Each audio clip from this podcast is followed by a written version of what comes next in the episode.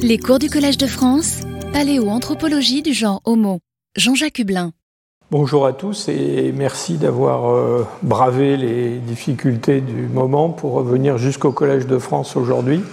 Un, petit peu plus de place dans l'amphithéâtre euh, grâce à la RATP. Euh, donc aujourd'hui, je vais, je vais, poursuivre sur cette question de, du dimorphisme sexuel et, et de ce qu'il relie au comportement et à la biologie de, différentes espèces. Donc c'est quelque chose qu'on a exploré euh, la semaine dernière euh, chez les primates actuels et vous avez vu que les plus proches parents de l'homme, les chimpanzés, les bonobos, les gorilles, les orang-outans, euh, ce que l'on classe aujourd'hui dans les hominidés, eh bien, nous donne, nous donne des, indications très intéressantes sur ce, sujet. Et donc la question maintenant, c'est comment est-ce qu'on transpose ce que l'on sait sur les hommes actuels et puis les grands singes euh, pour interpréter le, registre fossile. Alors vous allez voir que c'est euh, possible dans une certaine mesure, mais avec quand même quelques difficultés. Euh, et on va euh, bien entendu regarder euh, le dimorphisme on va regarder le dimorphisme de taille qui existe dans différentes espèces de dominines fossiles. je vous rappelle donc qu'on a rapproché cette question du dimorphisme sexuel de taille avec le comportement reproducteur des différentes de primates, avec en gros deux modèles extrêmes.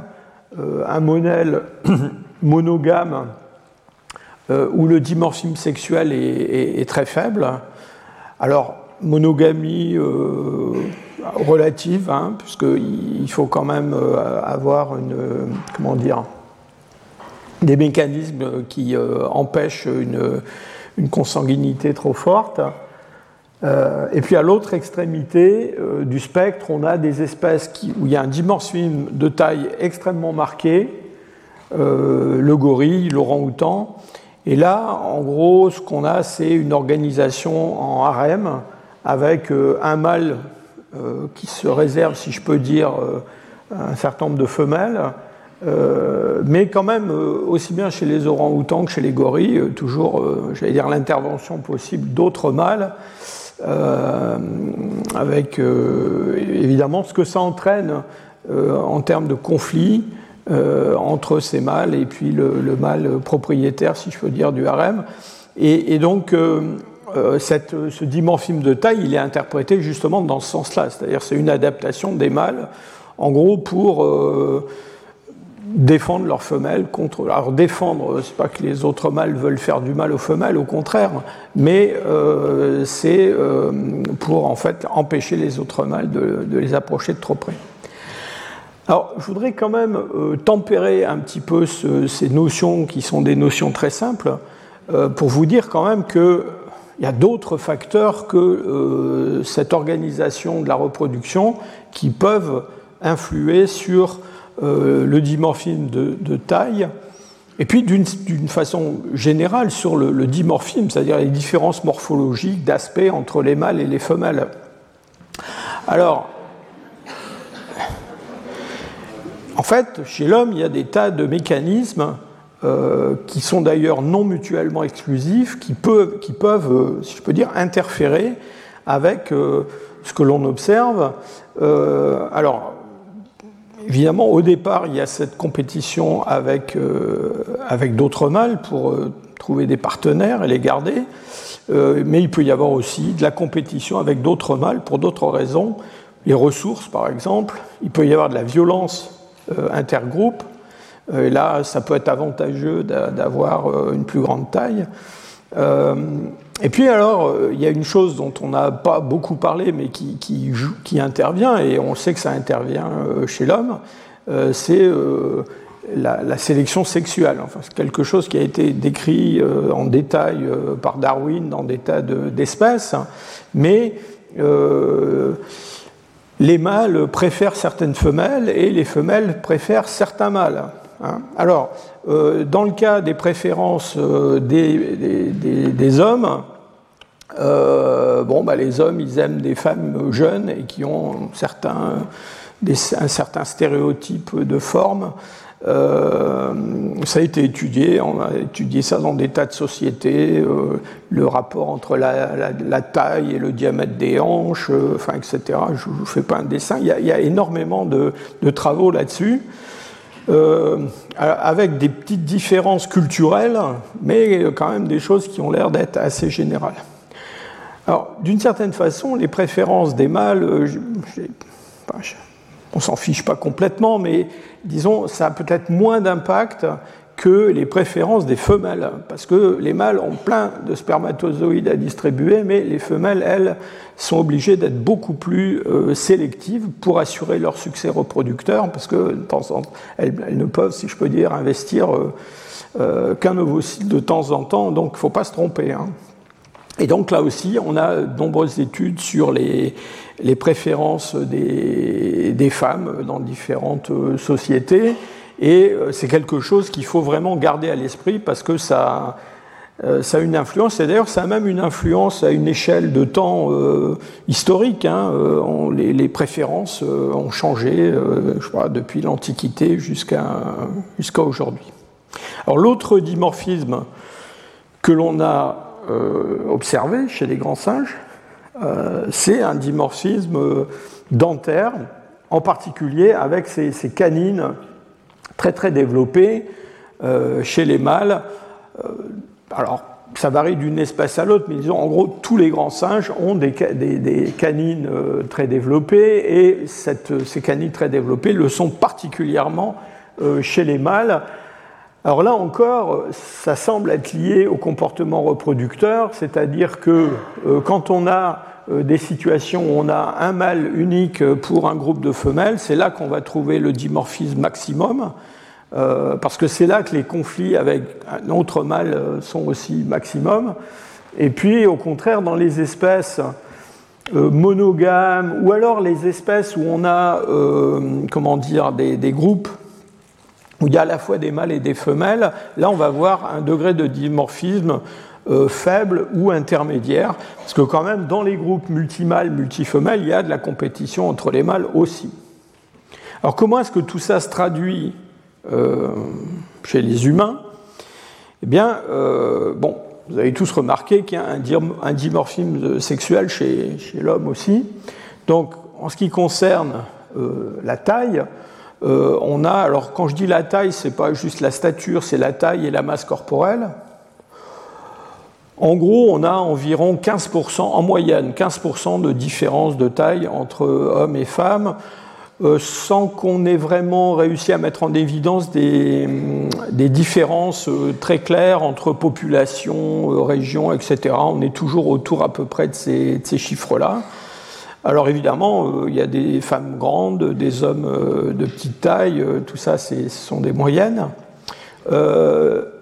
Alors ça se traduit de, différentes façons. en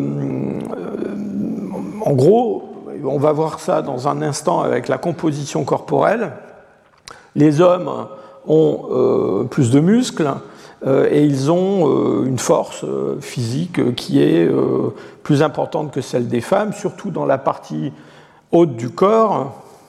Peu près, ça a été mesuré, hein, c'est de l'ordre de la, moitié à peu près de, force en plus. et puis, bon, c'est un peu moins marqué pour le bas du corps. Alors évidemment, quand on a affaire à des athlètes, des gens euh, très entraînés, cette différence elle est beaucoup plus faible entre euh, hommes et femmes, mais elle persiste. Hein. Si vous regardez les performances des haltérophiles euh, de même poids, bah, voilà, même en s'entraînant énormément, les femmes vont quand même lever beaucoup moins. Alors cette, différence de, taille, c'est quelque chose qui s'installe au cours de la croissance et euh, vous avez ici euh, sur cette courbe verte euh, la croissance longitudinale, c'est-à-dire la, stature des, des, petites filles, des adolescentes, puis des femmes, et puis en rouge, celle des garçons. Donc vous voyez que l'adolescence, la puberté, elle est décalée. Les, filles ont tendance à avoir une puberté plus précoce que les garçons. Donc il y a un moment où les filles sont plus grandes que les garçons. Et puis ensuite, c'est quelque chose qui va, qui va être rattrapé et finalement les garçons vont être plus grands et vont avoir une masse corporelle plus grande aussi. Alors, je vous ai dit qu'il y avait des différences en termes de, composition corporelle. Euh, on, a parlé des muscles. Hein. Euh, vous voyez que les tissus musculaires euh, chez l'homme représentent. alors, on parle d'hommes qui sont, j'allais dire, normalement constitués.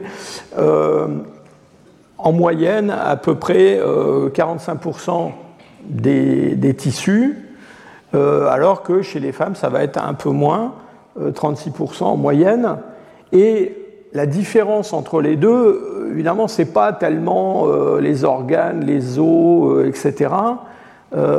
c'est essentiellement ce qu'on appelle le gras essentiel. Alors c'est quoi ce gras essentiel?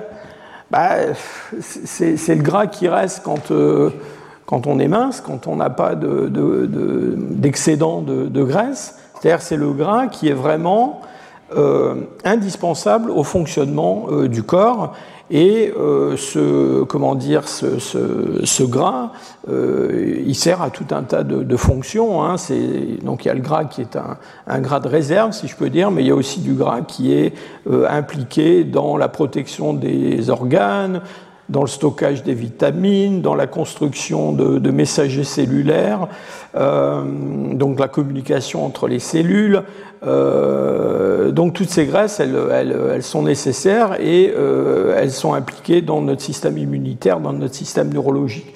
Alors pour des raisons qu'on n'est pas toujours sûr de vraiment bien comprendre, les femmes ont plus de ce gras essentiel ou du moins, disons, les hommes peuvent se contenter de moins de, gras essentiels. Et l'explication qui est généralement donnée, hein, c'est que tout ça, c'est lié à la, comment dire, à la, à reproduction, c'est-à-dire au fait que les, femmes doivent euh, ultimement avoir des réserves euh, caloriques plus importantes, puisqu'à un moment donné, elles vont euh, nourrir un fœtus et puis allaiter euh, un enfant, etc. Et euh, tout ça, c'est une situation qui sont des situations qui sont un petit peu, je dirais, à risque pour le développement de l'enfant et pour la mère elle-même. et en particulier, on en a déjà parlé dans des cours précédents, le cerveau, c'est un organe qui est extrêmement demandeur d'énergie et auquel on ne peut pas, comme ça, couper les vivres, si je peux dire, euh, euh, trop, trop brutalement. Euh, donc aussi bien les bébés humains sont gras, mais aussi les, femmes sont grasses. voilà. D'ailleurs, quand on regarde le métabolisme basal dans différentes espèces de grands singes et la composition corporelle, on voit, alors on voit que les hommes, enfin les humains, ont un, métabolisme basal qui est plus élevé que celui des grands singes, euh, et le métabolisme basal des hommes euh, est plus élevé que celui des femmes, mais vous voyez que la, grosse différence, c'est dans la composition corporelle, c'est cette barre jaune là, euh, c'est la contribution donc de cette matière grasse à la composition corporelle qui est, qui est beaucoup plus marquée chez les, chez les femmes, encore une fois, avec d'une façon générale, plus de graisse chez euh, les humains que chez les grands singes.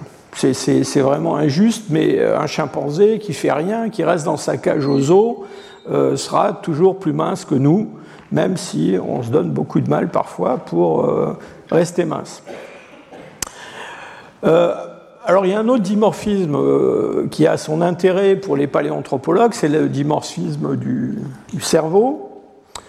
Euh, il y a une différence de taille entre le cerveau euh, des hommes et le cerveau des femmes. C'est quelque chose qui a été observé depuis très longtemps.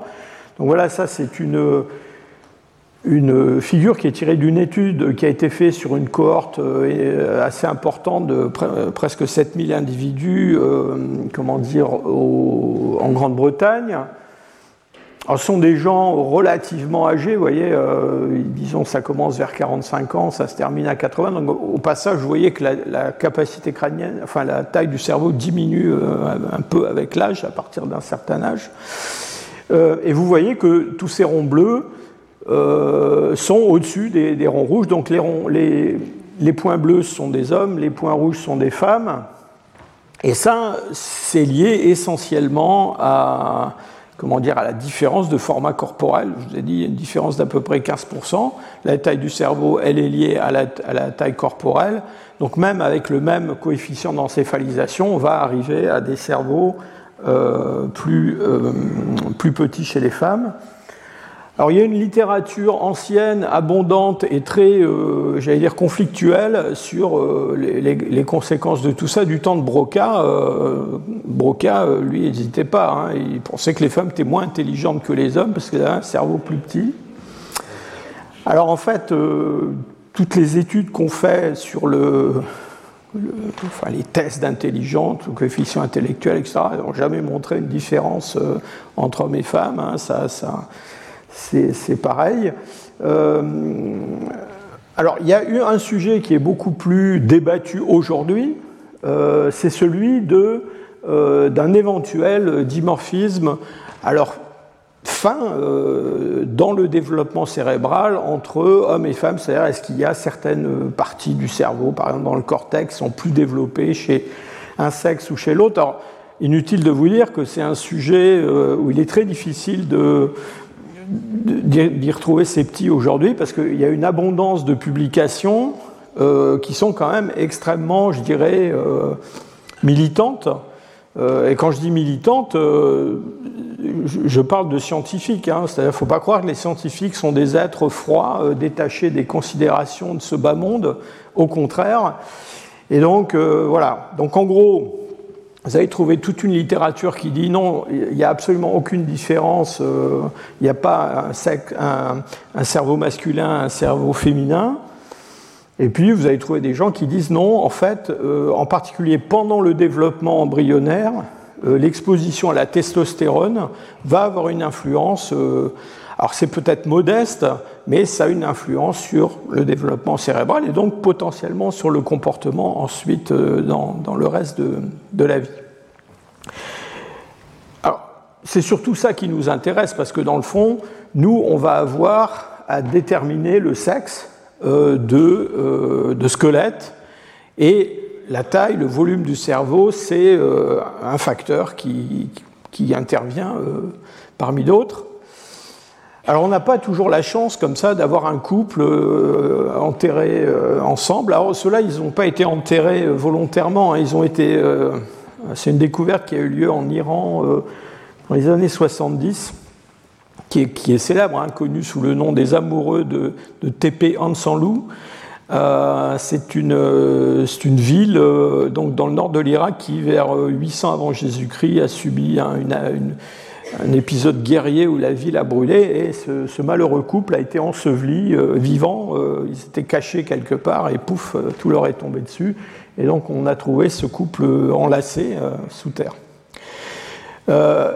donc maintenant la, question effectivement c'est la plupart du temps on a des fragments osseux plus ou moins complets, des restes de mandibules, de crâne, d'autres d'autres restes squelettiques, et on aimerait bien savoir si on a affaire à des hommes ou à des femmes, en particulier pour discuter de cette question du dimorphisme sexuel. Et vous allez voir que c'est constamment la question qui va se poser quand on s'intéresse à des, euh, des espèces euh, anciennes, des espèces éteintes, c'est euh, comment est-ce qu'on peut séparer les, mâles des femelles?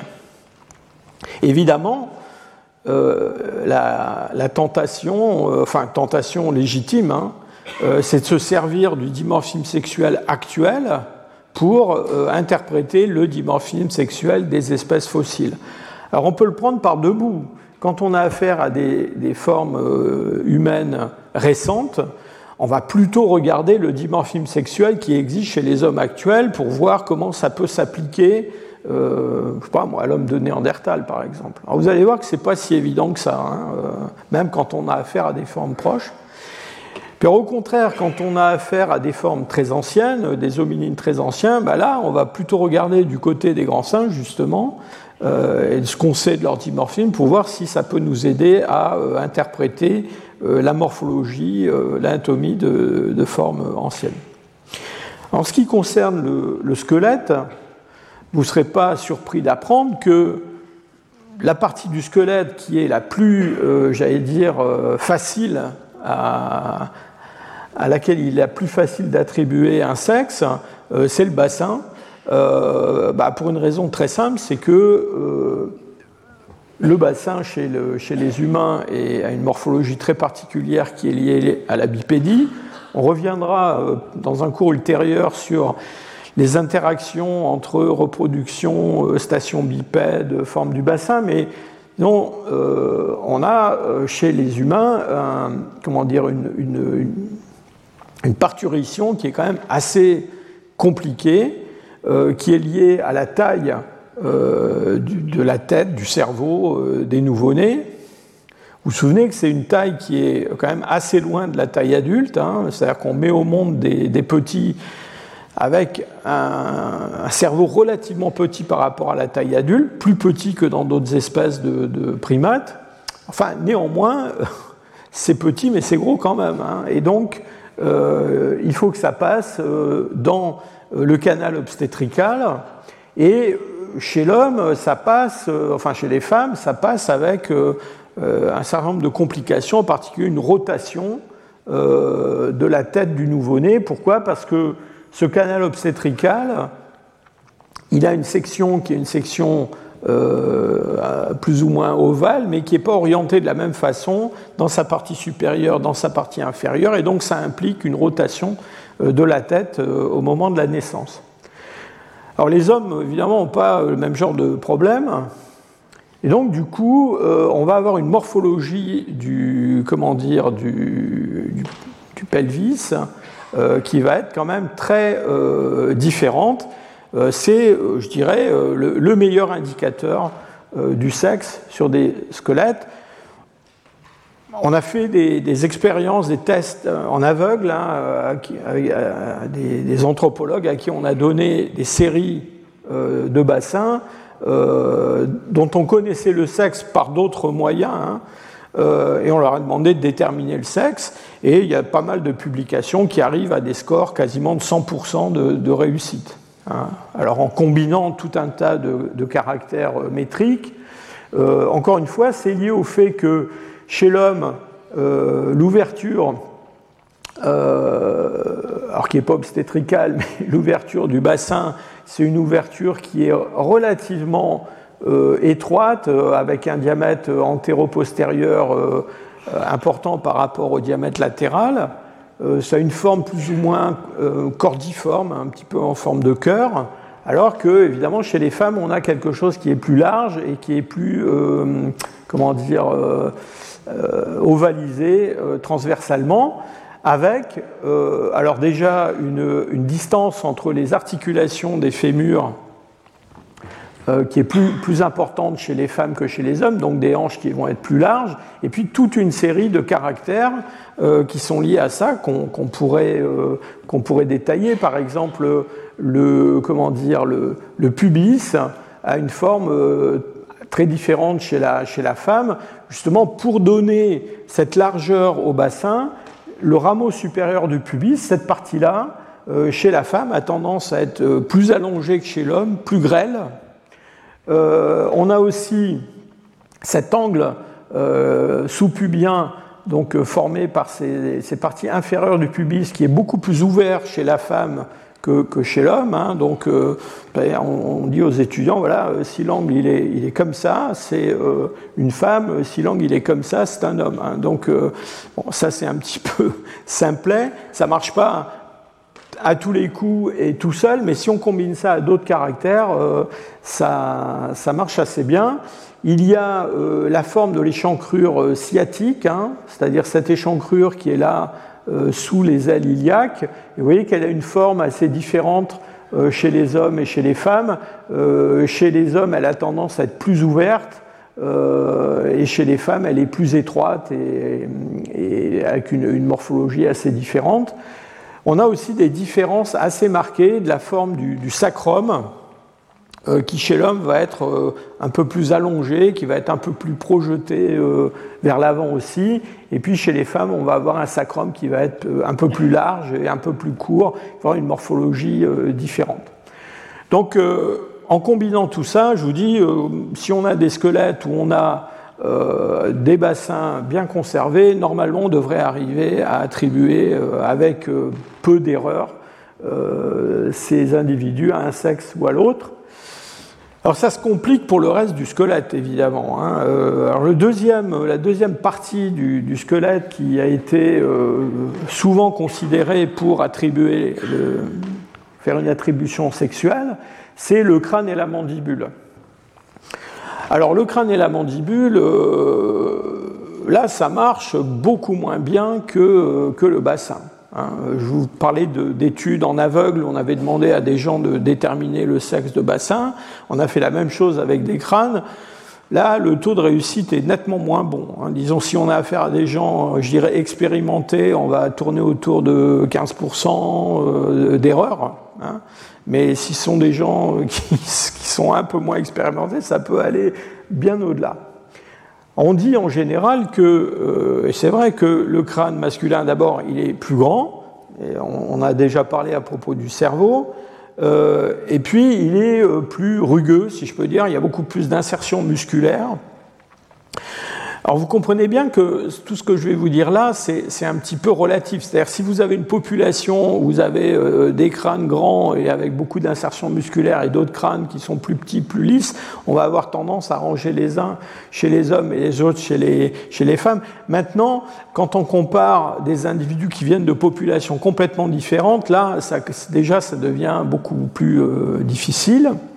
Euh, on a la forme des orbites qui ont tendance à être beaucoup plus euh, quadrangulaires chez, le, comment dire, chez, les, chez les hommes, avec un rebord de l'orbite qui est plus, plus arrondi, euh, alors que les femmes ont un bord plus, plus net. Et puis il y a toute cette morphologie au-dessus des, des, orbites, avec des reliefs osseux qui sont beaucoup plus marqués chez, chez l'homme que chez la femme. Un front chez la femme qui a tendance à être plus, plus arrondi, euh, plus lisse, plus, plus gracile, si je peux dire.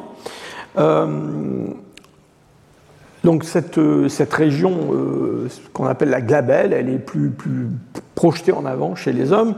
évidemment, c'est un souvenir de ces reliefs susorbitaires très marqués qu'on a, a vus déjà chez d'autres hominines. Alors, il y a d'autres caractères crâniens, on va dire un mot de la mandibule. D'abord, il y a cette région en arrière du méa auditif qu'on appelle la mastoïde. Donc le, processus mastoïdien, c'est ce que vous sentez euh, là derrière votre oreille, euh, et qui est euh, plus projeté vers le bas chez, les hommes, qui est beaucoup plus robuste. Alors c'est lié en, en, partie au fait que sur ce processus mastoïdien viennent s'insérer des muscles du cou, en particulier les sternocleidomastoïdiens. Euh, et bon, les hommes ont des coups plus musculeux que les femmes, et donc c'est probablement en partie pour ça que cette mastoïde est plus développée. Euh, alors là aussi, euh, le, L'astuce qu'on donne parfois, euh, c'est à moitié une blague, c'est de dire que quand on pose un crâne sur une table, s'il repose sur ses apophyses mastoïdes, c'est un homme, et si euh, les apophyses mastoïdes ne touchent pas la table, c'est une femme. Vous pouvez déjà combiner ça avec euh, d'autres choses. on a aussi des, des caractères qui sont liés à ce développement musculaire plus grand chez l'homme. Alors les, insertions nucales, les lignes d'insertion musculaire vont être beaucoup plus marquées. Puis on a une, protubérance là à l'arrière du crâne, à la limite entre la nuque et euh, la voûte crânienne, qu'on appelle la protubérance occipitale externe. Et là encore, cette protubérance occipitale externe, elle va être, euh, euh, plus marquée chez les hommes que chez les femmes.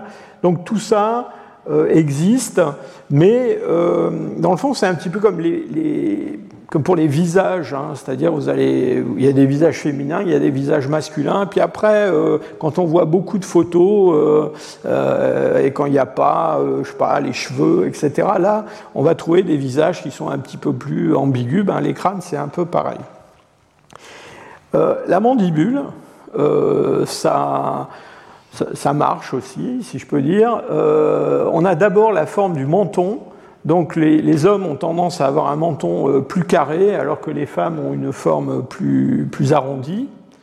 Euh, il y a la hauteur du corps de la mandibule, c'est-à-dire la, comment dire, la, taille en fait de la mandibule qui est plus importante euh, chez les hommes que chez les femelles. et puis il y a toute cette branche montante qui est aussi différente, c'est-à-dire que les hommes ont tendance à avoir une branche montante d'abord qui est qui est plus large, qui est plus importante et puis qui, est plus redressée euh, que celle des, femmes. Et donc, du coup, ça, introduit des différences euh, dans le, contour euh, de cette partie du, du, du squelette.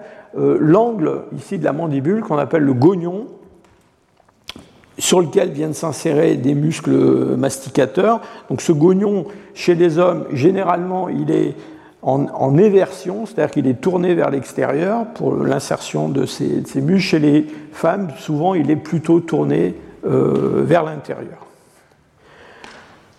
On a aussi un dimorphisme sexuel euh, dentaire chez l'homme. Alors, euh, alors ça veut dire quoi? Ça veut dire que, bon, souvenez euh, mon histoire de canines plus développées chez les gorilles mâles que chez les gorilles femelles? Alors en fait, dans l'absolu, si on mesure les canines d'hommes et de femmes, eh ben, les canines des hommes sont plus grosses que les canines des femmes. Euh, il y a une différence qui est, quand même appréciable. Hein. Là, ce sont des canines inférieures qui ont été mesurées dans cette étude avec différentes techniques, mais vous voyez, on arrive à une différence autour de 9%, euh, quelque chose comme ça, entre euh, hommes et femmes. Donc, euh, c'est un paramètre qui peut être utilisé dans une, quand on a une population pour déterminer le sexe des, des individus. Alors maintenant, il est peu probable que chez les hommes actuels, les canines soient plus importantes que chez les femmes parce qu'ils s'en servent pour euh, faire la bagarre avec d'autres hommes. Hein. Donc euh, on a probablement affaire à un dimorphisme qui est d'une autre nature que ce que l'on a observé chez les grands singes. Euh, mais vous allez voir qu'au cours de l'évolution des hominines, on voit quand même ce dimorphisme des canines qui va persister tout au long alors avec des degrés de plus en plus faibles d'expression, mais qui va être là. Euh, donc soit on regarde ça comme un espèce de souvenir de quelque chose qui a existé il y a très longtemps. Euh, après, il peut y avoir d'autres raisons. Hein.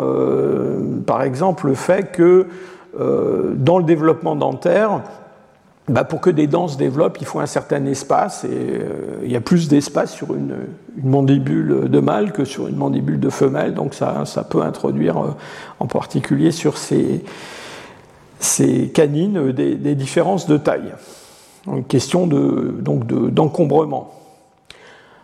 On a aujourd'hui d'autres méthodes qu'on peut appliquer euh, sur le squelette pour déterminer le sexe.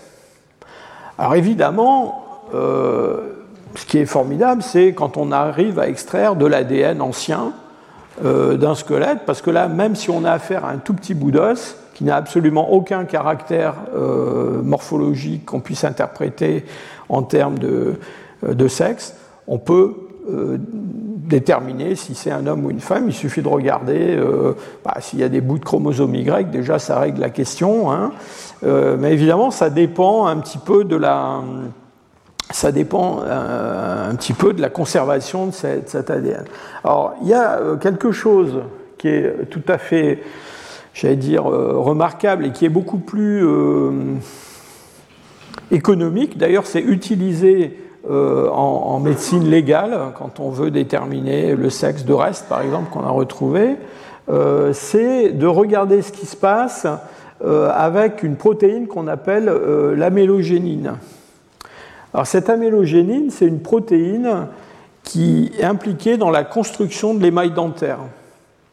Alors dans notre émail dentaire, bon, y a un tissu euh, minéralisé, eh bien, les, comment les, au cours du développement, l'émail dentaire, qui est formé de prismes qui sont joints les uns aux autres, au cours du développement, il y a des phases où il comporte une grande quantité de, de protéines et disons 90% de ces protéines qui sont contenues dans l'émail dentaire, c'est de la mélogénine.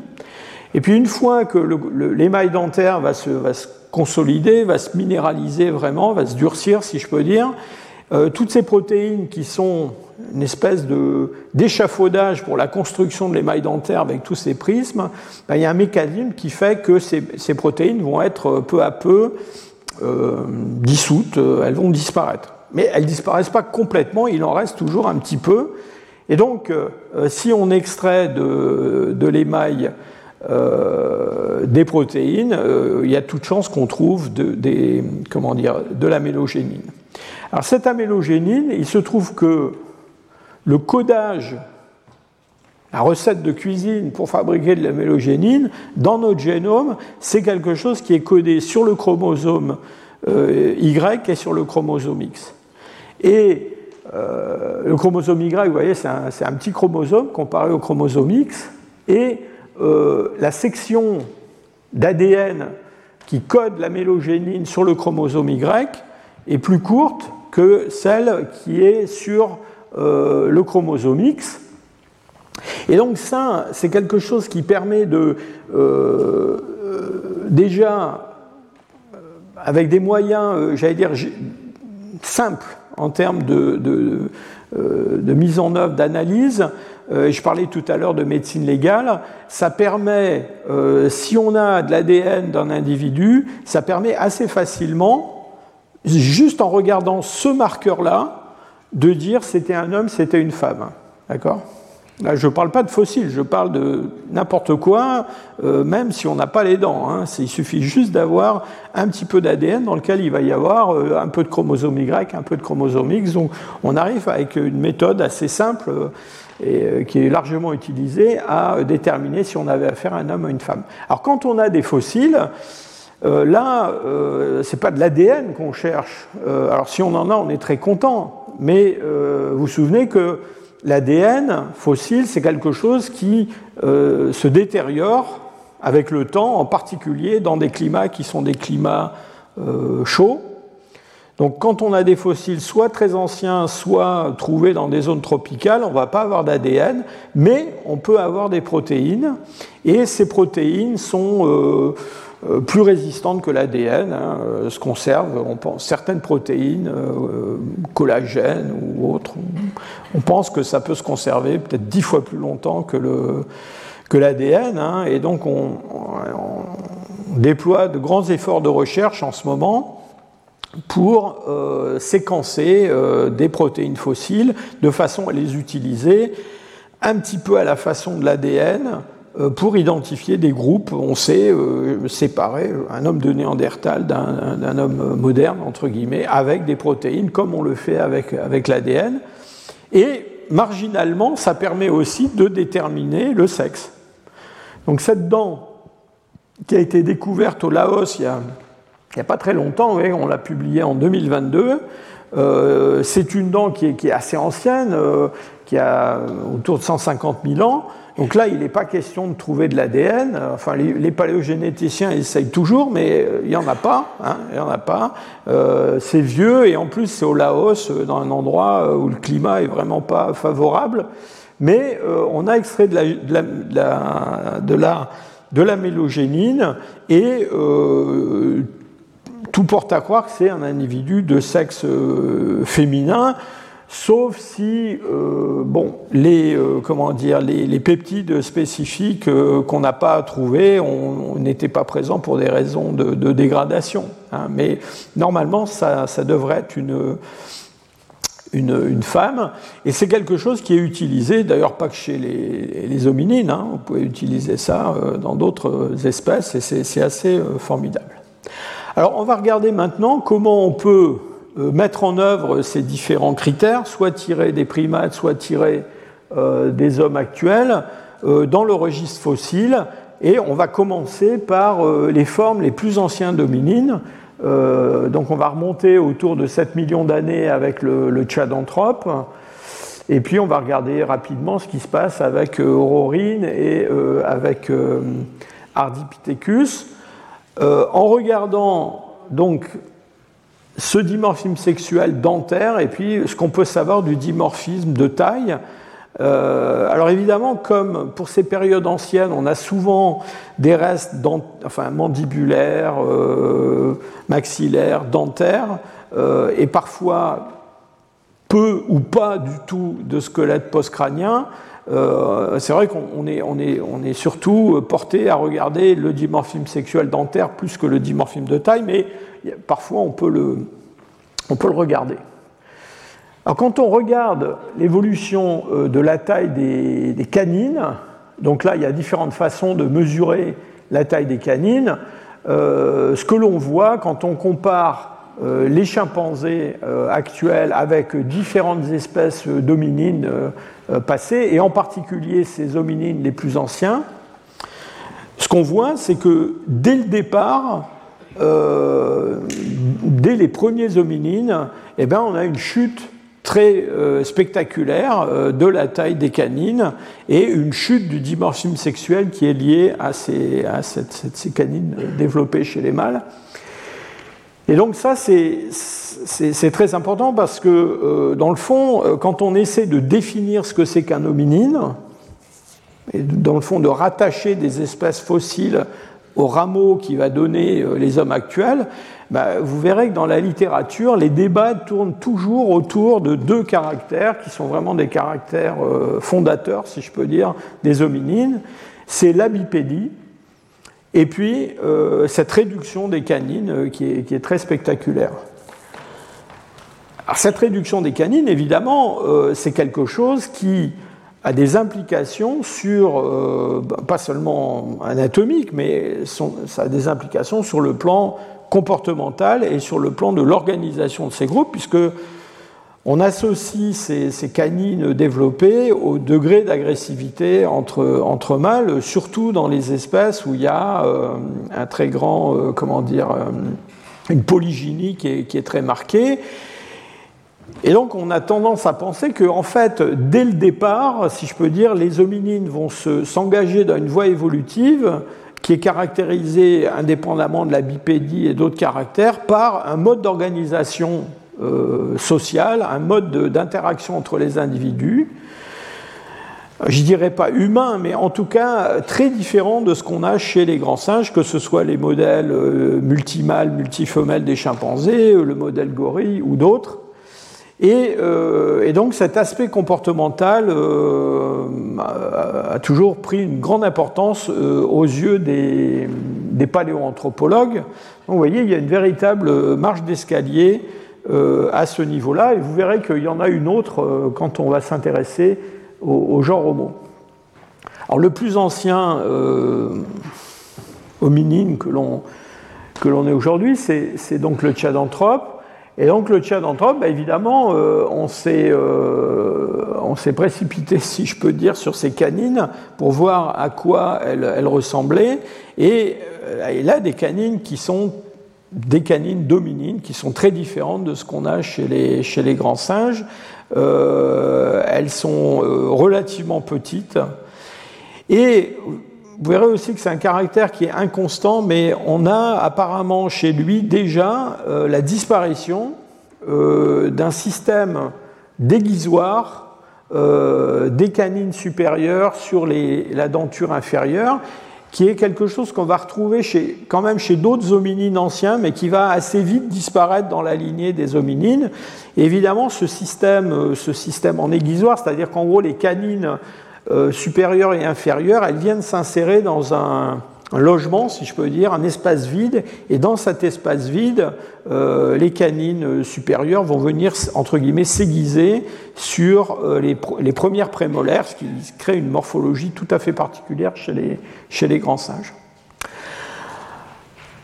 Alors, Ardipithecus, c'est un vous vous souvenez qu'on avait deux espèces d'Ardipithecus, hein, une espèce euh, ancienne qu'on appelle Ardipithecus cadaba, qui est vers 5,8 à 5,2 millions d'années. Et puis une espèce plus récente qu'on appelle Ardipithecus ramidus. Donc on a séparé au fil des années, on a fini par séparer ces deux espèces euh, en particulier euh, à cause de la morphologie dentaire, pas seulement à cause de leur âge. Euh, et donc, justement, comment dire, Kadaba, il présente encore un reste de ce système déguisoire qu'on trouve chez les grands singes. Alors c'est évidemment beaucoup moins marqué que ce qu'on trouve chez, les grands singes, mais c'est quelque chose qui est encore un petit peu visible. Et puis avec euh, l'espace suivante d'Ardipithecus, euh, on va trouver quelque chose de très différent. Alors cet Ardipithecus, il a été décrit pour la première fois, je parle de Ramidus, hein, il a été euh, décrit pour la première fois en 1994 à partir de fragments de dents et de mâchoires. Et puis par la suite, on a trouvé du matériel de plus en plus abondant qui a donné lieu en 2009 à la publication d'un j'allais dire d'un numéro spécial de la revue Science. Il y avait, euh, je crois, 11 articles consacrés à Ardipithecus euh, dans un seul numéro de Science, euh, avec de, très nombreux spécimens, en, particulier un squelette. alors, ce qu'il faut appeler ça un squelette, un squelette partiel, mais quand même relativement complet. C'est jamais aussi complet que ce qu'on aimerait, mais quand même assez complet euh, d'une femelle euh, d'Ardipithecus ramidus qui a permis de, faire une reconstitution assez euh, précise de ce à quoi il pouvait ressembler. donc à peu près 1m20 de haut pour 50 kg. et apparemment, dans ce matériel, je crois qu'on a plus d'une centaine hein, de, fossiles, 110 hein, je crois, il n'y a pas une des différences de taille très grande entre euh, tous ces, les individus qui sont représentés. Donc, l'impression qu'on a, enfin en tout cas c'est la conclusion des auteurs qui ont étudié cet Ardipithecus ramidus, c'est que on a euh, une différence de taille faible euh, entre mâles et femelles, même si on n'est pas forcément capable de reconnaître les mâles et les femelles, mais on peut voir déjà la variation de taille au sein, au sein du groupe. Et vous verrez que ça c'est un phénomène, enfin c'est un problème qu'on qu'on a constamment, c'est-à-dire dans des assemblages fossiles, dans le fond, quand on n'a pas les moyens, parce que ça va être fragmentaire, par exemple, de reconnaître, euh, de sexer, si je peux dire, chaque spécimen, eh ben, on peut regarder déjà la variation au sein du, groupe. Alors évidemment, cette histoire de variation au sein d'un groupe, euh, ça marche relativement bien si on a un vrai groupe, c'est-à-dire si on a une un groupe tiré d'une population qui était une vraie population d'individus qui vivaient plus ou moins, euh, sinon ensemble, du moins au même endroit à la même époque. Alors plus on va s'éloigner de ce modèle-là, plus on va être obligé de mettre dans notre échantillonnage des, spécimens qui viennent de régions différentes, voire d'âges différents, plus cette approche méthodologique va être, euh, va être problématique. Alors, la denture d'Ardipithecus euh, ramidus, bah, elle est beaucoup moins euh, dimorphe euh, que le moins dimorphe des chimpanzés, c'est-à-dire le, bonobo. Hein. Et donc là, on a quelque chose qui est considéré comme, dans le fond, ancestral de ce qu'on va trouver chez les australopithèques. Après, vous voyez, dire, on a toute une collection de ces, canines, quand même, qui sont assez, assez pointus. Et puis dernier hominine ancien, j'aurais peut-être dû commencer par celui-là avant Ardipithecus, euh, c'est euh, l'aurorine. Euh, alors, avec des dents qui sont relativement petites par rapport à sa, taille corporelle. Donc là, on a des spécimens qui sont beaucoup moins complets.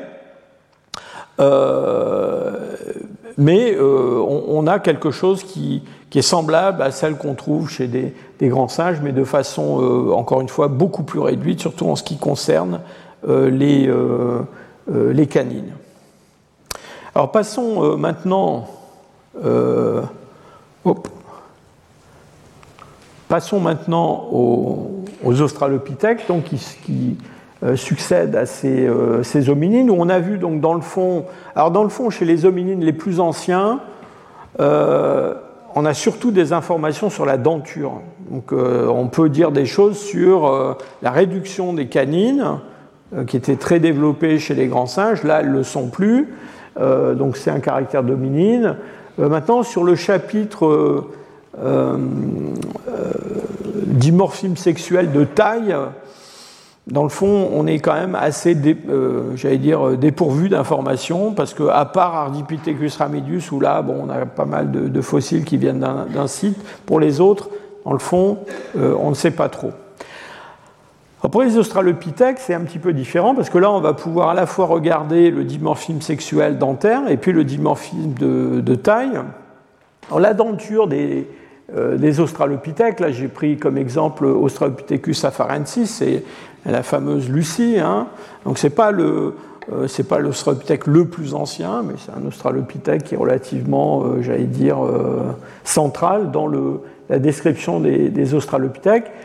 Donc vous voyez ici un maxillaire d'Afarensis qui est euh, évidemment euh, très différent de celui d'un chimpanzé parce qu'il a une forme d'arcade dentaire qui n'est qui est pas encore parabolique comme chez l'homme actuel, mais qui s'éloigne quand même de plus en plus de cette forme en U allongée qu'on trouve chez les grands singes. Mais surtout, euh, on a alors, on a la persistance d'un petit diastème encore chez les Australopithèques afarensis, euh, mais vous voyez que les canines sont très très fortement réduites et puis, on va trouver de plus en plus de, prémolaires euh, inférieurs qui ont une forme euh, comme celle des, prémolaires inférieurs, des premières prémolaires inférieures des hommes actuels, une forme beaucoup plus symétrique. Et ça, c'est lié à la disparition complète de ce, mécanisme de, comment dire, de déguisoir euh, des canines supérieures dans la denture inférieure. Alors, en ce qui concerne la taille, euh, je dois dire qu'il euh, y, a beaucoup de publications qui ont été faites sur le dimorphisme chez les, australopithèques, que ce soit Australopithecus afarensis ou des, des espèces euh, sud-africaines comme Africanus. donc il y a des avis, je dirais, très divers sur le dimorphisme de taille. La majorité quand même des auteurs s'accordent à penser qu'il euh, y a un fort dimorphisme sexuel de taille chez euh, les, euh, les, australopithèques, en particulier Australopithecus afarensis. Voilà, je vous ai mis là une photo de deux crânes qui viennent de l'afar, l'un attribué à un mâle et l'autre attribué à une, femelle. Bon, vous voyez, c'est le genre de dimorphisme qu'on trouve chez les chimpanzés, même en, en plus, marqué. Hein, alors maintenant, le dimorphisme de taille, évidemment, c'est pas seulement le crâne. Et on, va voir tout à l'heure qu'on peut avoir un dimorphisme de taille des, crânes euh, et puis pas forcément du reste du corps. Euh, donc ce qu'on voudrait savoir quand même, c'est euh, la, taille et la masse corporelle de ces, australopithèques. Alors ce qui nous a un petit peu, je ne dis pas trompé, mais dans le fond, le, premier squelette d'Australopithecus afarensis qu'on ait eu, c'est Lucie. Et euh, Lucie, donc, euh, bon, vous en a énormément parlé, je suis sûr. Euh, donc, c'est une, petite créature, hein, 1m10, quelque chose comme ça, assez, entre guillemets, menu. Hein. Et donc, dans le fond, Lucie, elle a joué un peu le rôle de, stéréotype, si je peux dire, de euh, de l'Australopithecus afarensis en termes de format corporel. Je fais une petite parenthèse pour dire que tout le monde n'est pas convaincu que Lucie soit Lucie et pas Lucien. Hein, c'est-à-dire qu'il euh, y a. Euh, le problème avec Lucie, c'est que, évidemment, les critères que je vous ai décrits sur le bassin, par exemple, pour déterminer le sexe, euh, est-ce qu'on peut appliquer ça à un australopithèque? Probablement pas.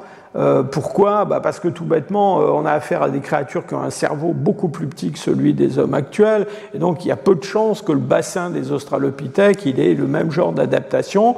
Et donc voilà, donc il y a une discussion sur le sexe de Lucie, mais enfin disons, on va garder Lucie parmi les Lucies pour l'instant. ne serait-ce qu'à cause de sa taille. Alors ce qui a quand même un petit peu bouleversé, si je peux dire, la situation, c'est qu'en 2005, en Éthiopie, on a découvert, alors là pour le coup un Lucien, qui est un, squelette relativement complet d'Australopithecus afarensis, alors à qui on a donné un nom, euh, je suis jamais sûr de prononcer comme il faut, hein, euh, ça veut dire grand homme en, afar. Et euh, donc c'est le surnom qu'on a donné à, cet individu. Il est, un peu plus ancien que Lucie, hein. il est plutôt autour de 3 millions 6. Mais vous voyez qu'il y a une différence de taille euh, très importante avec Lucie. Hein. Et donc ça, c'est un argument quand même qui a, été euh, avancé par les gens qui ont dit, bah, vous voyez, dans le fond, on avait bien raison, il y a un dimorphisme de taille très fort chez les australopithèques.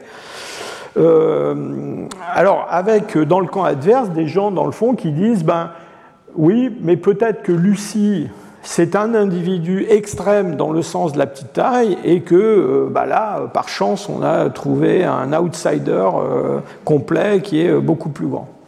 Alors vous allez voir qu'on a quand même un joker euh, pour discuter de cette question de la, du dimorphisme de taille chez les australopithèques et que je trouve être un, joker vraiment intéressant parce que vous allez voir, on va l'appliquer tout à l'heure à une autre espèce. Ce sont les pistes. on a euh, en tout cas pour Australopithecus afarensis, on a des pistes euh, qui ont été laissées euh, en particulier dans un site qui s'appelle Laetoli, où des Australopithecus afarensis, parce qu'à l'époque il n'y avait rien d'autre qui pouvait laisser une piste bipède comme celle-là, une piste qui a été laissée sur de la cendre volcanique fraîche, humide probablement, hein.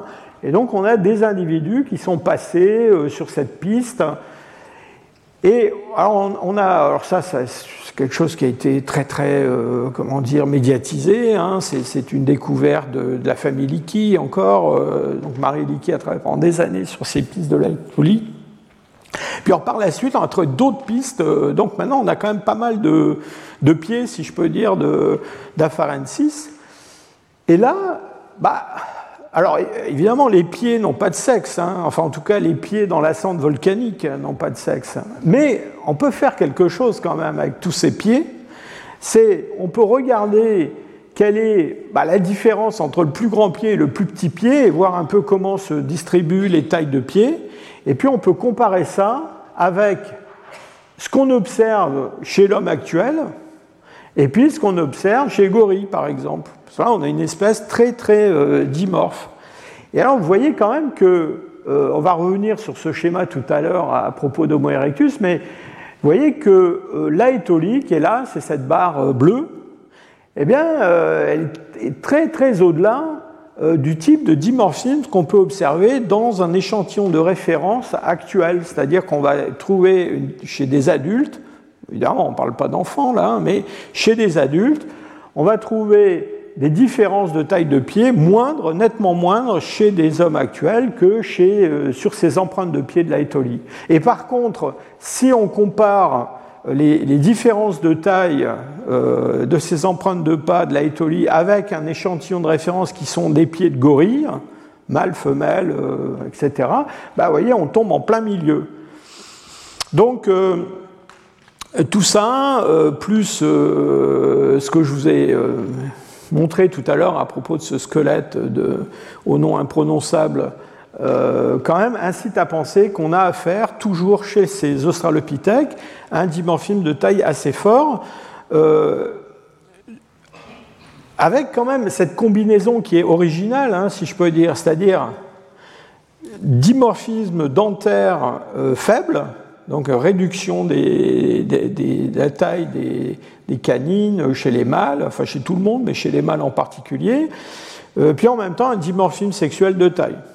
Donc peut-être euh, toujours un comportement, euh, disons, polygyne sur le plan reproducteur, mais un niveau de d'agressivité euh, plus faible entre les mâles ou en tout cas euh, plus de entre, guillemets de collaboration entre les individus. En tout cas, vous savez ce qui est embêtant avec les australopithèques, c'est que ben, il n'y en a plus. Hein. Et donc, on n'a pas de, euh, on n'a pas de, comment dire, on n'a pas de modèle de primate sauvage qui serait quelque chose qui ressemblerait à des australopithèques aujourd'hui.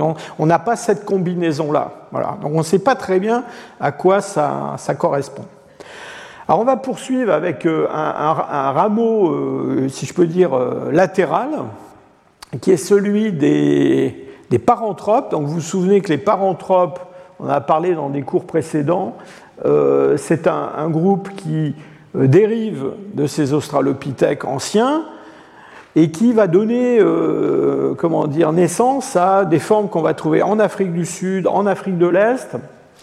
Sont les fameux australopithèques robustes avec des, superstructures crâniennes très importantes, etc. Et là, sur ces, paranthropes, euh, enfin plutôt à propos de ces paranthropes, on a invoqué euh, quelque chose euh, qui est, tout à fait remarquable, c'est un dimorphisme sexuel auquel s'ajoute quelque chose qu'on appelle le bimaturisme. Alors qu'est-ce que c'est que ce bimaturisme? Eh bien c'est le fait que, là en l'occurrence chez les mâles, dans le fond, la maturation sexuelle euh, une fois faite, eh bien, il va continuer à se produire une sorte de, deuxième maturation euh, qui peut intervenir ou pas euh, au cours de la vie de l'individu. Je vais vous montrer un exemple dans, une minute sur des, orangs-outans chez, lesquels ce phénomène est, bien connu. Alors pourquoi est-ce qu'on a évoqué cette question du, bimaturisme? Eh bien parce que quand on regarde euh, des fossiles. Alors là, ce sont des fossiles d'un euh, gisement qui s'appelle Swartkrans, euh, avec à côté un fossile du site de Drimolen. Tout ça, c'est en Afrique du Sud. Et c'est quelque chose qui a été très développé par un, chercheur malheureusement disparu jeune, qui s'appelait Charlie Lockwood. et donc, Charlie Lockwood, il avait, repéré quelque chose de tout à fait remarquable, c'est qu'on peut ranger les fossiles par ordre d'âge euh, individuel en regardant l'usure dentaire. C'est-à-dire qu'on on peut, mettre les plus jeunes d'un côté et puis créer des classes vers des individus plus âgés. Et ce que Lockwood avait montré dans une étude euh, fameuse sur euh, Swartkrans, c'est que, en fait, que ce soit pour le, maxillaire ou que ce soit pour la mandibule, il y a une corrélation entre l'âge et puis la taille. Et donc, ça, c'est, on parle d'adultes hein, là. Et donc, euh, l'idée, c'est qu'en en fait, les mâles, eh bien, euh, alors c'est quelque chose qu'on n'observe pas chez les femelles, c'est quelque chose qui est chez les mâles. Les mâles, au cours de leur vie, euh, même après être entrés dans l'âge de reproductif, eh bien, ils vont continuer à se modifier. alors, pas toujours, mais parfois. Et c'est quelque chose qu'on connaît façon très précise euh, chez les orangs-outans. Alors chez les orangs-outans, euh, bon voilà, ça c'est des orangs-outans adultes. Ce qu'on observe chez les orangs-outans, c'est que certains mâles, à un moment donné, vont se mettre à développer, euh, vous voyez, tous ces systèmes de bourrelets graisseux autour de la face. Et ça, c'est quelque chose qui accroît le dimorphisme sexuel, ça qui rend les mâles encore plus mâles, si je peux dire, par rapport aux femelles premièrement, et euh, qui va avoir une influence sur leur succès reproducteur. Pourquoi? Parce que les femelles préfèrent les mâles comme ça. D'accord? Alors, soyez en passant, les autres, là, il faut qu'ils se débrouillent autrement. Alors, ils, y arrivent, mais euh, avec moins de succès que, que ceux-là. ce sont des mâles euh, qui ont un territoire sur lequel il y a des territoires de femelles et qui vont avoir un succès reproductif plus grand. Alors ce qui est tout à fait curieux, c'est que, dans le fond, ce, cet accroissement de dimorphisme sexuel au cours de la vie, c'est quelque chose qui se déclenche à un moment donné dans la vie des individus. On ne sait pas trop pourquoi. Hein, c'est-à-dire, c'est pas, c'est pas un certain âge. Hein, euh, voilà. Euh, on pense que c'est en partie lié à la présence d'autres mâles, euh, euh, il y a des aspects comportementaux, il y a des, aspects environnementaux, il se passe quelque chose et ça leur arrive. Et donc on pense que ça, euh, ça s'est produit probablement chez les, les paranthropes. Donc encore une fois, une, une, espèce où on a probablement un modèle polygyne avec ce bimaturisme qui est à l'œuvre. alors, ça a été un peu critiqué récemment parce qu'à Drimolen, on a trouvé un crâne de paranthrope qui a tout l'air d'être un mâle, euh, qui n'est pas euh, si grand que ça et qui a des, euh, comment dire, des, dents relativement usées, donc il n'est pas jeune. Alors je ne sais pas, bon, ça a donné lieu à une critique du bimaturisme, mais j'en sais rien, peut-être qu'on est tombé sur celui-là, hein, vieux et qui n'avait pas fait son, sa transition vers le, les, bourrelets, les bourrelets graisseux. Alors à la fin, euh, pour terminer, on va donc regarder ce qui se passe avec euh, les représentants du genre euh, alors là, évidemment, on a beaucoup plus de, matériel fossile. Alors je vous remontre cette, cette photo, enfin cette photo, excusez-moi, cette figure qui vous montre le, développement en taille des canines, enfin différents diamètres, la hauteur des diamètres. Et souvenez qu'on avait vu que chez les, premiers représentants du genre Homo et les Australopithèques, il y a une baisse spectaculaire de la taille des canines et du dimorphisme sexuel. Eh bien, vous voyez qu'il y a une, seconde marche, si je peux dire, qui va se produire avec les représentants du genre Homo, c'est-à-dire que là, euh, on a des, canines qui sont encore plus petites. Vous voyez, là, on, passe de, ces Australopithèques à ces représentants de, euh, anciens du genre Homo ou à Homo erectus.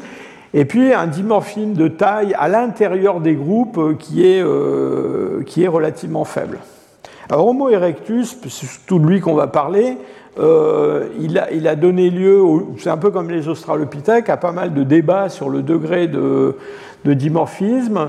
on a là encore des gens qui ont soutenu que, euh, dans le fond, le dimorphisme de taille, voilà, c'est ici que ça se passe, hein, euh, on parle de la, masse corporelle, entre mâle et femelle chez Homo erectus, euh, est nettement plus faible de ce qu'on a chez les australopithèques et dans le fond dans un ordre de grandeur comparable à ce qu'on va trouver chez des, hommes actuels. mais vous allez voir qu'il y a quand même des arguments euh, qui vont euh, quand même euh, à l'encontre de, cette idée-là. D'abord, quand on regarde les, crânes, je vous ai dit, les crânes, ça ne va pas toujours avec le, reste de la, comment dire, de la taille corporelle. On a au sein des Homo erectus, surtout les Homo erectus anciens, vous voyez ceux qui sont là vers 1,5 million, 1,6 million, 1,7 million, euh, on a des différences de taille, ça c'est la longueur du crâne en millimètres, quand même assez extrême entre euh, certains individus. Là, on a deux individus qui sont euh, des, fossiles est-africains, alors qui ne sont pas tout à fait du même âge, c'est, toujours ça le problème. Hein. je vais vous les montrer en photo dans un instant. Et puis après, d'ailleurs après ces publications-là, il y a eu d'autres fossiles qui ont été trouvés, en particulier Adman ici, dans le Caucase, où on a les, plus anciens représentants des hominines, en fait, euh, en dehors d'Afrique. Hein. donc on attribue ça à des, Homo erectus très très anciens. Et donc, euh, voilà, euh, dans ces années-là, vers, je ne sais plus, c'est 2012 ou, un petit peu avant, on a trouvé ce crâne euh, ici, qui a un crâne quand même, en particulier avec une mandibule qui est absolument gigantesque par rapport aux autres spécimens. Donc on avait tous ces crânes-là. Euh, donc on s'était empressé de leur donner euh, des surnoms masculins, féminins, comme ça. et puis voilà, c'est peut-être que des filles en fait, hein, parce que finalement on a trouvé celui-là et lui, on pense que c'est un mâle. Donc une, une très grande différence de robustesse de la mandibule, au point qu'il y a des gens qui ont voulu créer une espèce différente hein, dans, le site. Hein. Mais encore une fois, ce qui est inappréciable euh, à Dman ici et dans d'autres sites, c'est d'avoir un ensemble d'individus qui sont quand même alors subcontemporains. On ne peut pas assurer que ces deux individus sont connus euh, au cours de leur vie, mais en tout cas proviennent d'un niveau euh, stratigraphique relativement défini dans un gisement. Donc on peut a priori considérer ça comme une population, et donc ça a du sens de, dans le fond, de comparer les variations de taille à l'intérieur de cette population. Alors pour ces formes africaines que je vous ai montrées tout à l'heure sur un graphique où je vous ai dit il y a une grande différence de taille, de crâne, etc. Là, c'est un peu plus compliqué parce que, voilà, euh, deux, euh, euh, deux, crânes d'Homo erectus, l'un d'Olduvai et, l'autre de, de vous voyez une différence de taille très très importante. Hein, c'est tout à fait spectaculaire. Alors, le problème, évidemment, c'est qu'ils n'ont pas vraiment le même âge. Il y a, euh, quand même une différence d'âge qui se chiffre en centaines de dizaines de milliers d'années. Hein. donc c'est pas euh, pas négligeable. Et dans le fond, c'est la question qui se pose quand on veut comparer comme ça des individus qui sont censés appartenir à une espèce mais qui viennent d'endroits différents et de périodes différentes, bah, la difficulté c'est, je parle même pas du fait qu'on ne pas, connaît pas leur sexe évidemment, mais en plus de ça, alors évidemment on peut supposer ça c'est un mâle, ça c'est une femelle, mais surtout le problème c'est que euh, voilà, la taille, c'est un mécanisme adaptatif d'ajustement qui est assez facile euh, du point de vue de la sélection naturelle. Donc regardez, imaginez seulement les variations de taille qu'on observe entre populations euh, chez les hommes actuels. Donc il y a des variations de taille importantes en fonction du milieu, des ressources, etc. Et donc euh, c'est toute la difficulté. Alors à nouveau, on a quand même le joker des traces de pas. Et là, les traces de pas, alors pour Homo erectus, on a une chance extraordinaire. on a des sites euh, en Afrique de l'Est où on a des centaines de traces de pas euh, d'individus, alors sont des groupes hein, qui ont apparemment patrouillé autour de, de, lacs. c'est très intéressant d'ailleurs parce qu'on a des, empreintes de, pas d'animaux et, énormément de traces humaines. D'ailleurs, ça pose question hein, parce que, disons, dans les sites paléontologiques contemporains, les restes humains, ça représente euh, rien du tout. Enfin, quand on en a 2% euh, ou 1%, on est, fou de joie. Euh, là, les traces de pas, c'est une, grande proportion des traces de pas sont des traces humaines. Donc, ça, montre quand même un, tropisme vers ces lacs. En plus, les animaux, ils vont au lac et ils reviennent, ils s'en éloignent, donc on pense qu'ils viennent boire ou je sais pas quoi, faire quelque chose et puis ils repartent. Alors que non, ils tournent autour. Euh, ils cherchent quelque chose, peut-être les animaux justement, hein. euh, ou en tout cas des ressources. Enfin bref, on a quantité de, ces traces de pas euh, qui sont très très bien conservées. Donc, ce sont des, comment dire, des sites qui sont autour du million et demi d'années, donc c'est ces fameux Homo erectus relativement anciens. Et donc là, on a appliqué exactement la méthode que je vous ai décrite tout à l'heure à propos des traces de pas de l'Aetoli, d'Afarensis. C'est-à-dire, on a comparé euh, la, variabilité de taille des pieds de ces individus. Euh, vous voyez, ce n'est pas seulement les, tailles de pieds, on peut aussi regarder la longueur des pas. C'est formidable hein, ce qu'on peut faire avec les, les empreintes de, pas. On peut calculer la vitesse à laquelle les gens marchent en regardant les traces de pas d'un individu. Enfin bref. Et donc quand on compare ça à des échantillons de référence, alors toujours pareil, euh, des, gorilles et puis des, hommes modernes, eh ben, sans grande surprise, donc Ilred, ces, ces, Homo erectus-là qu'il s'agit, sont très en dessous de la de la variabilité de taille qu'on observait à l'Aetoli ou chez des gorilles, mais quand on compare ça à des hommes actuels, on est quand même bien au-dessus de ce qu'on trouve chez euh, des Américains euh, modernes, puisque c'est d'eux qu'il s'agit dans cette référence.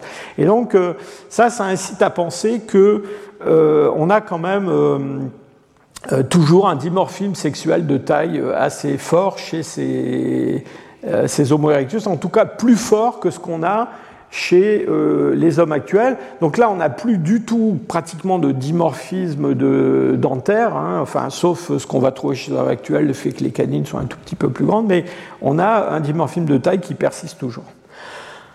Pour terminer, je voudrais vous dire un mot sur l'homme de Néandertal. Et donc cet homme de Néandertal, longtemps, on n'a pas eu de, population d'hommes de Néandertal. Donc on, avait des individus isolés. Et euh, s'est posé le problème habituel, c'est-à-dire comment on va déterminer le sexe de ces individus. Euh, c'était assez compliqué. Euh, pourquoi? Ben Parce que si on regarde les caractères crâniens dont je vous ai parlé, euh, vous vous souvenez, je vous ai dit la glabelle, elle est plus développée euh, chez les hommes, euh, la mastoïde, elle est plus petite chez les femmes, etc.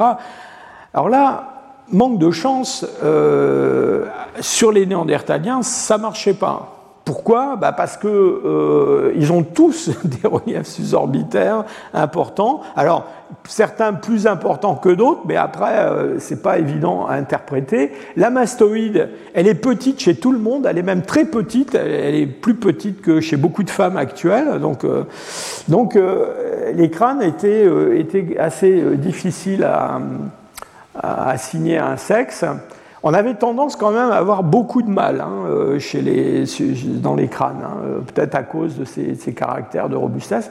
Et alors pour les bassins, alors là c'était le problème inverse. Euh, pourquoi? Eh Bien parce que dans un instant je vais vous montrer une autre photo de bassin de, de Néandertal. Il se trouve que les Néandertaliens ont un format corporel qui est assez différent du format corporel, de notre format corporel en particulier un tronc euh, large par rapport à la hauteur, et donc du coup aussi un bassin qui est, qui très large. Et donc, comme ce bassin il est large, eh bien, on trouve chez les néandertaliens des caractères, en particulier des caractères du pubis, qui sont des caractères qu'on trouve chez les femmes modernes. Donc, euh, si vous regardez que des pubis de néandertaliens c'est tous des femmes. Si vous regardez les crânes, c'est tous des hommes, ou presque. Donc c'est un petit peu compliqué. Alors, évidemment, on a fait un progrès euh, énorme avec l'ADN ancien, parce qu'on a maintenant de l'ADN ancien sur des tas de néandertaliens, pas forcément très bien conservés du point de vue morphologique, et là, on sait ce que c'est. Alors, par exemple, ce crâne, qui est le crâne de un crâne qui vient de Gibraltar, du, site, un site qui s'appelle Forbes Quarry, qui est le premier crâne de néandertalien qu'on ait jamais euh, découvert. On l'a découvert avant même euh, le crâne de Néandertal, du gisement de Néandertal, euh, mais on l'a laissé dans un tiroir ou sur une étagère pendant très longtemps, et c'est seulement après la découverte de Néandertal qu'un géologue anglais a dit mais ce crâne qui a été trouvé dans une grotte là-bas, ressemble quand même beaucoup à un crâne de, néandertalien. Donc on l'a ressorti de, la, la poussière et donc euh, il, a, refait son apparition. Donc ce crâne qui est conservé au British Museum, ben, on soupçonnait quand même que c'était une femme plutôt. Euh, il avait une capacité crânienne un peu plus faible que la plupart des néandertaliens. Il avait peut-être, bon alors la glabelle, oui, c'est très prononcé, mais un peu moins que les autres. Enfin bref. Alors voilà, on a extrait de l'ADN. Maintenant, on sait que c'est vraiment une femme. Voilà, ça c'est euh, un comment dire euh, un bassin euh, qui vient d'un site espagnol, qui est le site de Cima de los Huesos, près de Burgos. et je vous le montre parce que donc il appartient à un individu qu'on a surnommé Elvis. je pense que c'est à cause de ses hanches. Hein, et vous voyez la, taille extraordinaire de ce bassin de mâles néandertaliens comparé à un homme actuel. Donc c'est un bassin vraiment euh, très robuste, très large, et donc du coup avec oui, ce rameau supérieur du pubis qui est grêle, allongé, etc., comme chez une femme actuelle. Euh, alors je vous montre ça pour illustrer un petit peu mon propos sur les, comment dire, les bassins mais aussi parce que, euh, voilà, euh, Cima de los Huesos, c'est un site qui est daté, alors, on peut discuter de l'âge, hein, mais qui est daté à 430 000, quelque chose comme ça. Et alors qui a l'énorme avantage d'avoir livré, alors là, toute une série d'individus, 28 euh, au total. Euh, on pense qu'ils ont été jetés dans ce, cette espèce de puits. Hein, et on a bah, tous les éléments du squelette, des milliers d'ossements qui appartiennent à ces 28 individus. La plupart sont des jeunes adultes et c'est une mine d'informations absolument extraordinaire parce que justement, on peut regarder ce que d'habitude on ne peut pas regarder, c'est-à-dire à, l'intérieur d'une population, euh, quel genre de, variation on a et comment ça se compare euh, au dimorphisme observé ailleurs. Là, on n'est pas obligé de, prendre un crâne qui vient de Gibraltar, un autre qui vient de Corrèze, et puis je ne sais quoi, euh, un, squelette découvert en, Israël, pour avoir une image composite. Là, on a vraiment, entre guillemets, une population. Et alors, dans cette population de, de Cimadelos huesos, qu'on a alors d'abord attribué à une espèce euh, autre que néandertalien, mais aujourd'hui, tout le monde s'accorde à penser que ce sont des néandertaliens anciens, les, plus anciens néandertaliens qu'on ait. Et d'ailleurs, on a de l'ADN, ce qui est tout à fait exceptionnel pour des fossiles de cet âge-là. On a de l'ADN de, ces fossiles de Cima de los Huesos, et clairement, ils se rattachent aux néandertaliens. Et donc là, aussi bien sur le squelette postcrânien que sur, par exemple, la capacité crânienne, on a pu regarder la variabilité au sein de ces, ce groupe. Et, disons, pour euh, présenter ça de façon très, très brève, euh, là, le type de dimorphisme sexuel qu'on a chez ces néandertaliens, il est de l'ordre de grandeur de ce que l'on a chez des, des, populations actuelles. Donc là, maintenant, on est arrivé avec les néandertaliens à quelque chose qui est comparable à ce qu'on a aujourd'hui, euh, en termes de différence de taille des individus, de différence de, capacité crânienne. Alors, ça ne veut pas dire que les néandertaliens sont euh, pareils à nous en toutes choses. Et donc, pour terminer, je voudrais quand même vous dire un mot à nouveau du bassin des néandertaliens. Je vous ai dit que euh, ça avait été assez compliqué de, de, sexer les restes de néandertaliens. Et puis alors, on avait le, bassin le, plus, plus, complet qu'on avait. C'est un bassin de, c'est un bassin d'hommes. Hein. Alors, euh, les gens ont beaucoup spéculé sur euh, le comportement, euh, enfin l'obstétrique des Néandertaliens, mais à partir d'un bassin d'hommes, c'est assez compliqué. Encore qu'on a pu montrer que dans le fond, le dimorphisme sexuel qu'il y avait entre euh, hommes et femmes aujourd'hui, c'était un peu du, même genre. C'est-à-dire qu'on peut utiliser une espèce de loi mathématique de transformation pour prendre un bassin euh, néandertalien mâle et voir ce que donnerait un bassin femelle. Alors un bassin femelle, en voilà un qu'on a reconstitué il y a quelques années avec mon collègue euh, Tim Weaver, qui est à l'université de Californie à Davis. Et donc, euh, on a utilisé euh, des restes euh, d'un bassin découvert au Proche-Orient, à Taboun, en Israël, pour reconstituer un bassin féminin néandertalien, parce qu'on n'en avait pas vraiment. Et donc, en soit en passant, ça nous a permis de vérifier donc, la nature de dimorphisme sexuel entre mâle et femelle, et puis aussi de voir si ça correspondait bien à ce qu'on avait aussi chez les, hommes actuels. Donc est-ce qu'on peut prévoir dans le fond la, forme du bassin féminin à partir du bassin masculin? Alors la, chose euh, la plus, euh, comment dire, euh, remarquable dans cette étude, alors je vous dis tout de suite que ça a donné lieu quand même à pas mal de discussions, tout le monde n'est pas d'accord, mais enfin, nous, nous sommes d'accord.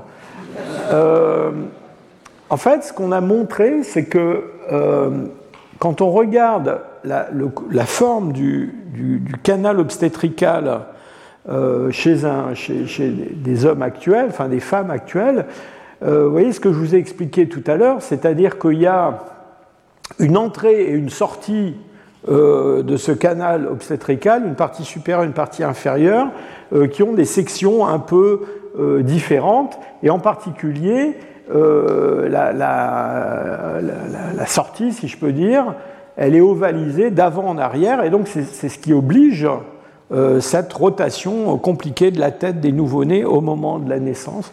Et alors, sur notre constitution de Taboun, ben, on n'a pas ça.